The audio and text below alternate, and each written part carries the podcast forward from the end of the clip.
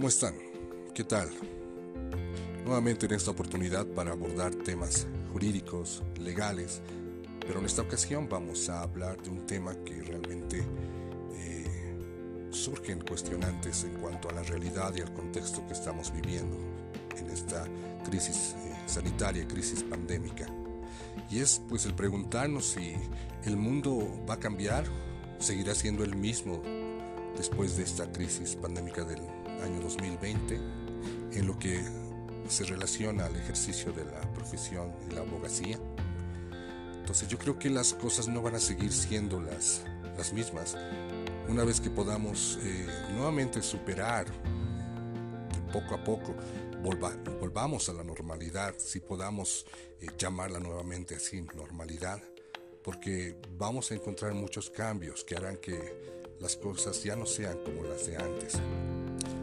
creo que tendremos que orientarnos o guiarnos a realizar una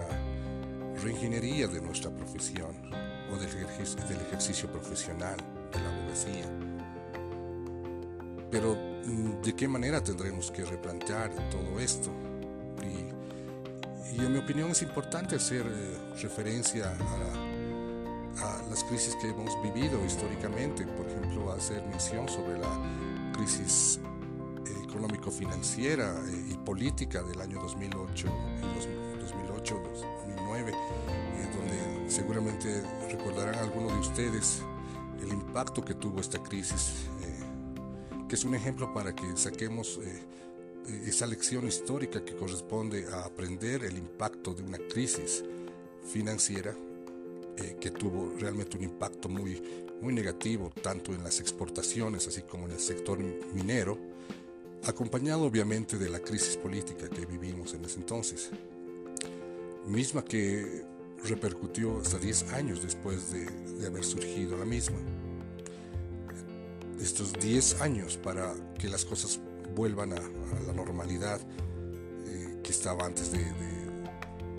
de, haberse sacudido esta crisis financiera mundial. Entonces esto es importante porque la expectativa del tiempo que tenemos que manejar eh, no son pues de, días, no son de, meses, eh, podrían ser hasta, hasta de, de años, puesto que eh, en la realidad existe la incertidumbre de que no sabemos lo que va a pasar el día de mañana, hasta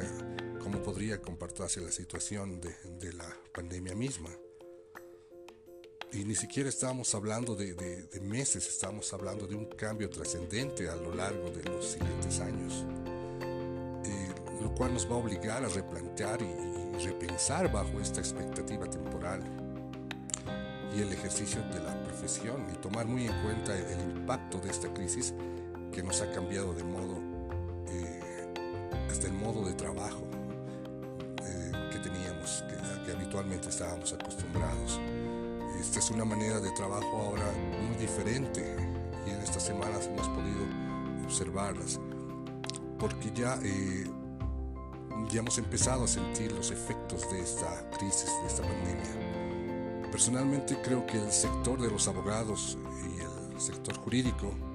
de nuestro país estará pensando de esta misma manera. Es que, por un lado, tenemos que aprender a trabajar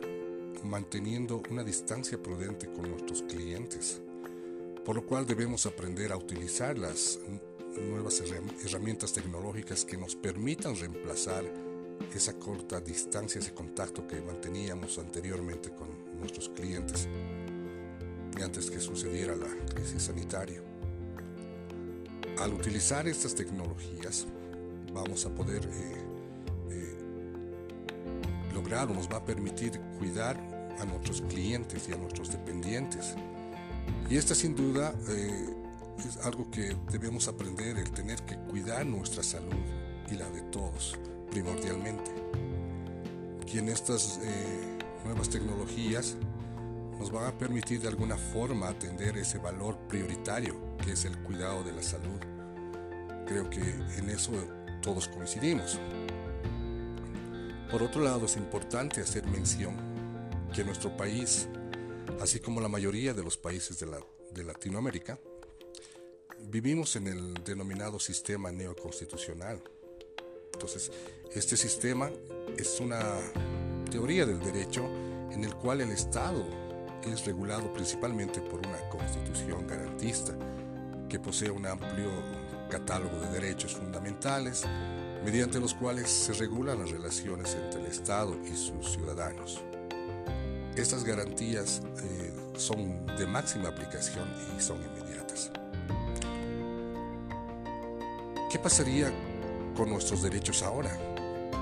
Con esta eh, crisis sanitaria, con esta crisis pandémica que vivimos ahora. ¿Qué va a pasar ahora con nuestros derechos, eh, como el derecho del libre tránsito, el derecho a la salud, el derecho a la vida digna, el derecho a la integridad física, a la integridad psicológica. De alguna forma podríamos pensar que podría ser el fin de estos derechos,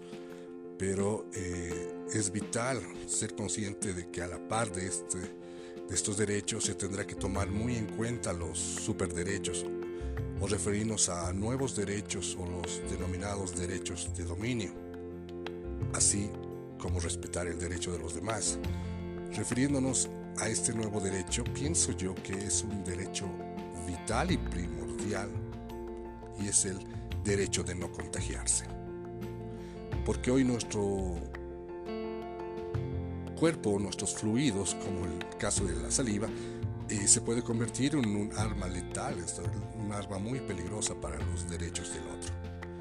Y esto obviamente va a repercutir en el destino final de nuestro país y es más aún, interviene la supervivencia humana. Sin duda podemos estar seguros de la vigencia y la continuidad de las medidas de bioseguridad impuestas por nuestro gobierno, las cuales van a prevalecer en el país y que a través de este estado de emergencia, el cual debemos acatar, vamos a encontrarnos con algunos de nuestros derechos vulnerados o impedidos Quiero citar, por ejemplo, el privano, el privarnos del derecho de salir a la libre locomoción y como de muchos otros derechos y que están bien para poder así privilegiar el derecho de la otra persona en cuanto a la supervivencia local o la supervivencia de la humanidad. Hasta aquí hemos tocado un punto inicial en lo que se refiere a lo que va a acontecer qué es lo que viene después de esta pandemia. Seguiremos tocando puntos a continuación.